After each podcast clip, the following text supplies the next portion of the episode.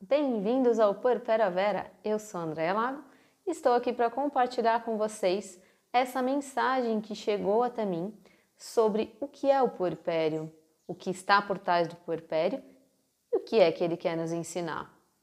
Mas, antes de irmos às vias de fato, eu quero compartilhar com vocês um pouquinho sobre a mariposa, que é o nosso símbolo, a nossa inspiração para o nosso logo. A mariposa em muitas culturas, ela é temida, ela é vista como um, um, animais que transitam entre o mundo dos vivos e o mundo dos mortos. É um animal místico, é um animal que dizem trazer mau presságio. É um animal que também muitas vezes é mal interpretado, assim como o puerpério. Esse animal é um animal que também esconde uma sabedoria secreta, segundo essas culturas.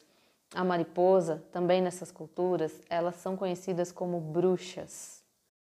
As mariposas também representam a transformação, a liberação. E o que, que isso tem a ver com o puerpério? Tudo. O puerpério, ele também é um momento onde as mulheres vão fazer esse voo noturno, esse voo na sombra, e esse voo na sua escuridão interna.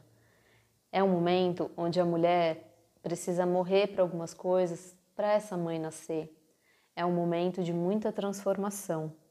É um momento de silêncio.